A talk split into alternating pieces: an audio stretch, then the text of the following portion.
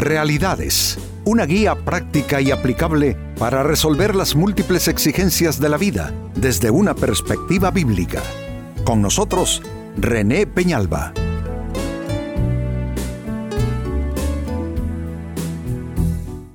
Amigos de Realidades, sean todos bienvenidos.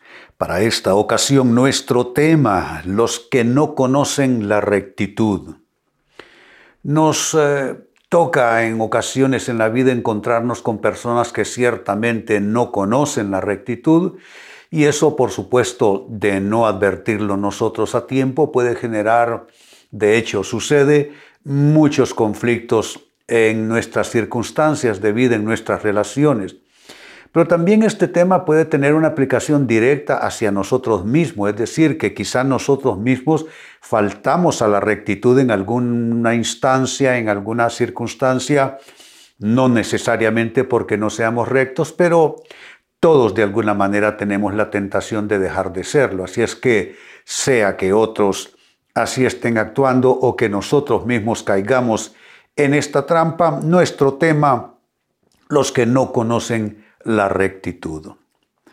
Comencemos por definir ese adjetivo recto. ¿Qué, es algo recto o qué es recto? Pues recto como adjetivo es que no se inclina a un lado ni al otro, ni hace curvas o ángulos. Mire qué interesante, porque esto significa dentro del plano de lo físico, ¿no? algo que es recto, obviamente no se está inclinando ni para un lado ni para el otro, y tampoco está haciendo curvas o está haciendo ángulos. Pues precisamente en lo moral sucede lo mismo.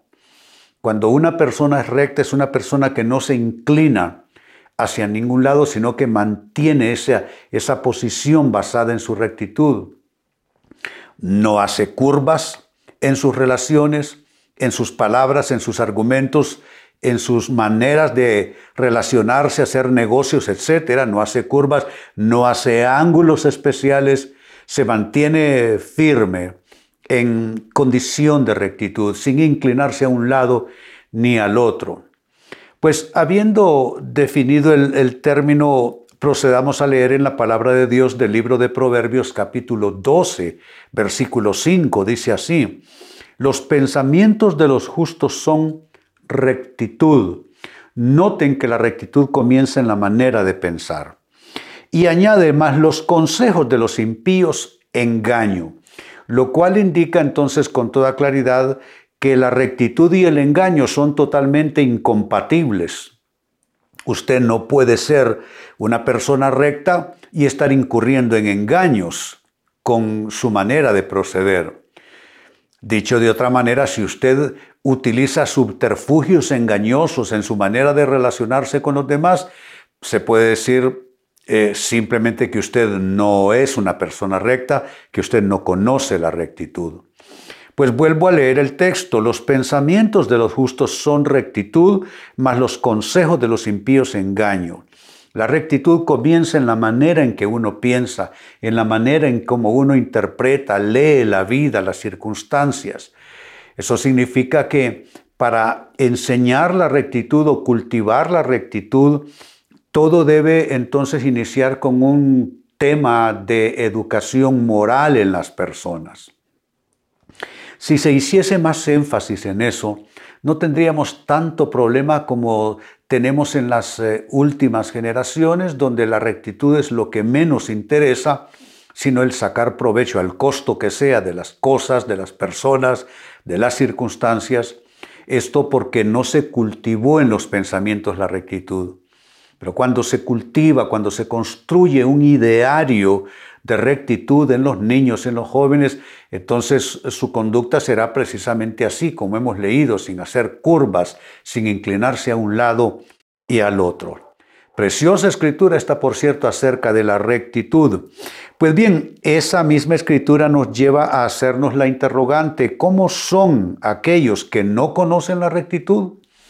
¿Cómo cómo diferenciarlos, cómo identificarlos, como para que Hombre, no hagas tratos importantes con gente que no tiene rectitud porque vas a padecer, vas a tener consecuencias lamentables. Entonces, ¿cómo son quienes no conocen la rectitud? Número uno, se conocen porque dicen falsas razones por los errores que cometen. Nunca aceptan sus errores, nunca aceptan sus equivocaciones, nunca aceptan sus pecados. Siempre están dando falsas razones por cada error cometido. Esto, amigos, es una mala costumbre, ciertamente. La costumbre de querer salir, como diría mi madre en paz descanse, en caballo blanco cada vez que cometen una equivocación. Esto, eh, como costumbre eh, pésima, por cierto, se lleva a nuestro ámbito de relaciones. ¿Y qué es lo que sucede después? En el matrimonio, en los eh, lugares de trabajo, la persona comete errores y cae en esta forma de respuesta por causa de esa mala costumbre que trae de dar falsas razones. Yo creo, amigos, que lo que tiene razones eh, eh, lógicas, eh, hombre, pues lo, lo sensato es ofrecer razones cuando las hay. Pero cuando no hay razones, cuando lo que priva nada más es una mente, mm, ¿cómo podríamos decir?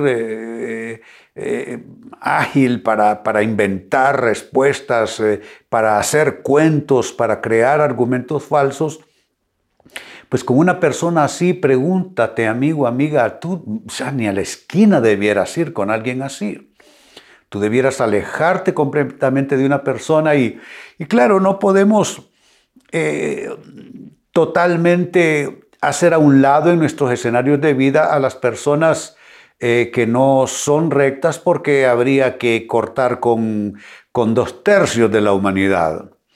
Pero yo creo que cuando se trata de tomar decisiones importantes, establecer relaciones vitales, hacer tratos importantes como de negocios, de finanzas, o, aquí, o, con quién hacemos tratos para, para eh, ¿qué le digo? Para intimidad, ¿no? para, para amistad profunda. O en el caso de eh, eh, eh, el otro tema de intimidad, de relaciones sentimentales con otra persona, allí no nos conviene entrar en tratos con gente que está acostumbrada a dar falsas razones por los errores que comete. Segunda forma de respuesta, ¿cómo son quienes no conocen la rectitud? Estas personas se conocen porque dan falsas excusas y mentiras para salir de un percance dar falsas razones ya tiene un, componente de mentira, ¿no es cierto? Pero también están aquellos que dan un paso más allá y son mentirosos, mentirosos crónicos, que son capaces de decir las mentiras más grandes y más infames, todo por salir bien de un percance, dan falsas excusas también. La mentira es una tentación para mm, salir airoso de una situación incómoda, ¿no es cierto? Pero si tú caes en la tentación de mentir una vez, vas a caer mil veces en esa tentación. Aparte que la mentira resuelve algo, definitivamente no, la mentira no resuelve nada absolutamente. La persona que se acostumbra a resolver mintiendo, lo que va creando es una atmósfera enrarecida en sus relaciones. Poco a poco la gente se va a ir dando cuenta que está tratando con un mentiroso, con una mentirosa. Y entonces, aunque te quieran, van a tener que ir haciéndote a un lado, van a tener que ir, pues básicamente eh, evadiendo eh, una relación seria contigo, porque ¿quién quiere andar con mentirosos? Nadie, nadie quiere hacer tratos con mentirosos porque saben de antemano que saldrán perjudicados. Eso como segunda respuesta. Eh, siguiendo adelante con la interrogante, ¿cómo son quienes no conocen la rectitud? Podemos sumar como respuesta que estos se justifican poniendo sus equivocaciones sobre otras personas. Esto es típico también de los que no eh, conocen la rectitud, culpar a alguien más. Eh, si usted mira hasta dónde vamos en este abanico de, procederes de quien no conoce la rectitud, Nada de esto sirve realmente en la vida, son eh, subterfugios apenas. Ah, dar falsas razones, eh, dar falsas excusas, mentir y ahora eh, trasladar la culpa, la responsabilidad a otros. Desde que Adán, respondiendo a Dios por su pecado, le dijo, la mujer que me diste por compañera, ella me dio a comer del árbol y yo comí, desde entonces los seres humanos tenemos esa proclividad de culpar a alguien más por errores que son más bien propios, que son nuestros. Entonces, amigo, amiga, tú quieres llevar una vida que tenga sentido, tú quieres que Dios te acompañe, tú quieres que te vaya bien en la vida, tendrás que irte despidiendo de todos estos, vamos a usar un término, todas estas malas herramientas para manejar tus asuntos, para encarar relaciones, para afrontar tus propias equivocaciones. No puedes tú recurrir a, esta eh, forma de justificación poniendo tus, eh, tus errores, tus pecados a nombre de otra persona. Tú tienes que escribir, si se trata de tus errores, escribe tu propia factura, escribe la factura a tu nombre. Te digo algo que es una buena noticia. Si somos honestos con Dios, y reconocemos delante de Él nuestras faltas, Dios nos perdona, nos limpia de toda maldad y nos abre la puerta de una nueva oportunidad. Pero óiganme, a Dios no lo podemos engañar. Dijo San Pablo que Dios no puede ser burlado porque todo lo que el hombre sembrare, eso también segará. Entonces no tiene sentido eh, justificarnos poniendo a nombre de otras personas la responsabilidad que más bien nosotros en lo personal debemos estar dispuestos a aceptar. Y cuarta respuesta para cerrar este círculo alrededor de la pregunta cómo son quienes no conocen la rectitud, son personas que no se muestran capaces de mantener una palabra, una confidencia o una promesa. La palabra de quien no es una persona recta es una palabra poco consistente. Entonces cuando tú le haces una confidencia a esa persona, no creas que va a poder guardar esa secretividad, esa confidencialidad. No va a poder hacerlo por su falta de rectitud. Si hablamos de que te haga una promesa a una persona que no es recta, no la va a poder cumplir porque a falta de rectitud no podrá cumplir esa promesa. Entonces los que no son rectos no son capaces de mantener una palabra, es decir, te dicen algo que así va a ser, no va a ser así, te hacen una promesa, no la van a cumplir, le, compartes una confidencia, no la van a poder mantener así a ese nivel de privacidad. Ahora bien, esto no solo tiene que ver con cuidarte de otras personas, pero cuidar tu propia maldad también. El salmista escribió en uno de los salmos lo siguiente, líbrame de mi propia maldad. Que es que hay dos niveles de maldad de la cual hay que cuidarse, amigos, de la maldad ajena, obviamente. Esto es algo casi instintivo en nosotros, pero hay algo que no es instintivo en nosotros, guardarnos de nuestra propia maldad, es decir, denunciar, desnudar la maldad en nuestras vidas y la falta de rectitud es algo con lo que lidiamos todos. Eh, no estoy diciendo que todos seamos corruptos, los humanos, que todos seamos deshonestos, digo que hay un componente o, un elemento, mejor lo digo así, de falta de rectitud en la moralidad caída de los seres humanos. La nueva vida en Cristo trae una rectificación en eso y una transformación. Pero aún gente que ha caminado con Cristo ya por un rato puede, claro que puede caer en la tentación una vez más de no actuar en rectitud, no hablar en rectitud, no obrar en rectitud. Así es que este tema tiene que ver con sí cuidarte de la falta de rectitud de otros, con quien tú te metes, a quien permites entrar en tus asuntos, pero también que te cuides tu propio corazón. La Biblia dice que el corazón humano es engañoso más que todas las cosas. Entonces no te creas que tú eres la santidad personificada y la rectitud personificada y la integridad personificada. Todos tenemos un algo allí que no, que no está bien, todos tenemos alguna tabla floja en el piso de nuestra integridad y es entonces donde uno tiene que cuidarse de su propia maldad.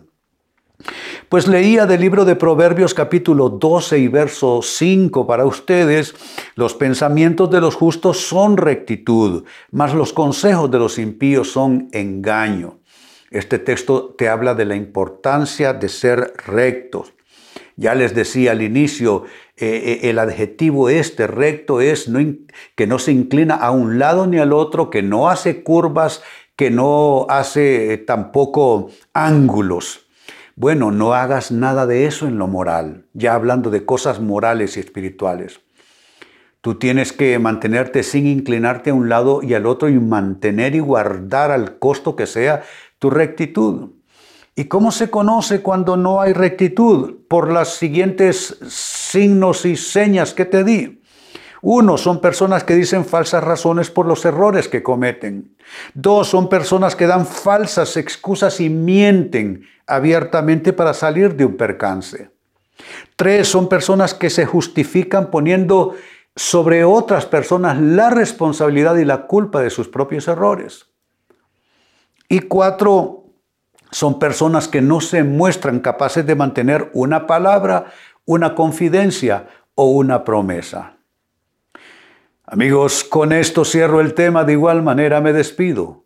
Y les recuerdo que nuestro enfoque de hoy ha sido titulado Los que no conocen la rectitud. Hemos presentado Realidades con René Peñalba. Puede escuchar y descargar este u otro programa en rene-penalba.com.